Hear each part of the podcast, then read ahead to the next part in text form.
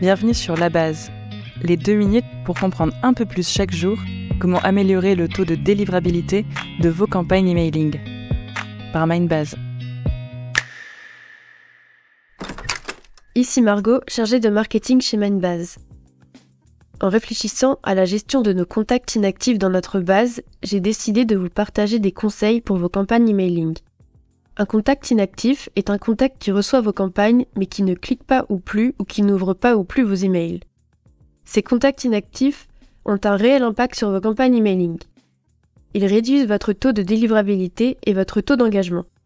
En fait, les webmails comme Gmail ou Orange voient l'absence de vos réactions comme un mauvais signal. Les contacts inactifs ont aussi un impact négatif sur votre retour sur investissement et ils faussent votre analyse de campagne. Selon le type d'inactif, votre comportement va être différent. On a tendance à diviser les inactifs en trois grands groupes. D'abord, les adresses dormantes. Il s'agit des contacts qui n'ont jamais réagi à votre mail depuis leur inscription. Ensuite, il y a des anciens actifs. Ce sont les contacts qui ont ouvert ou cliqué sur vos emails, mais qui ne le font plus. Ils sont généralement considérés inactifs après plusieurs semaines sans interaction. Dans vos contacts, il y a aussi ce qu'on appelle du mismailing ce sont des adresses erronées volontairement.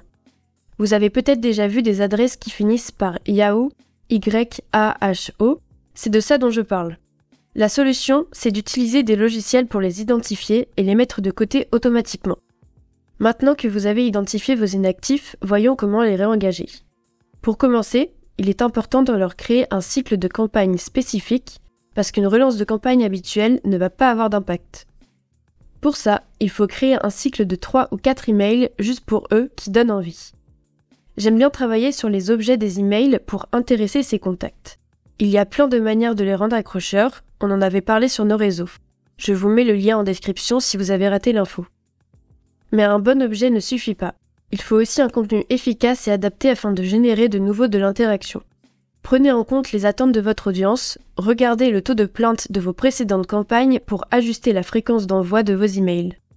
L'analyse est aussi vraiment efficace pour repérer les contenus qui plaisent. Bon, vous avez recréé quelques campagnes uniquement pour vos inactifs et retravaillé les contenus selon vos résultats? Si vos contacts n'ont toujours pas réagi, il ne vous reste qu'une solution. Supprimez-les définitivement de la base de données. Ne vous inquiétez pas, c'est normal d'avoir à nettoyer vos bases et ça fait partie de leur cycle de vie. Les intérêts de votre audience évoluent. En bref, pour que vos campagnes soient performantes, surveillez vos résultats, segmentez vos bases pour augmenter votre engagement et suivez les bonnes pratiques emailing. On parlait justement de segmentation avec Bruno dans l'épisode de la semaine dernière. Allez l'écouter, il est encore plus court que le mien. Avec ces conseils, vous devriez améliorer vos campagnes email rapidement. Si vous voulez plus d'infos, on analyse le sujet sur notre article de blog. C'était La Base, le podcast de Mindbase sur la délivrabilité des emails. Merci de nous avoir écoutés. Si cet épisode vous a plu, laissez un avis sur votre plateforme de podcast préférée.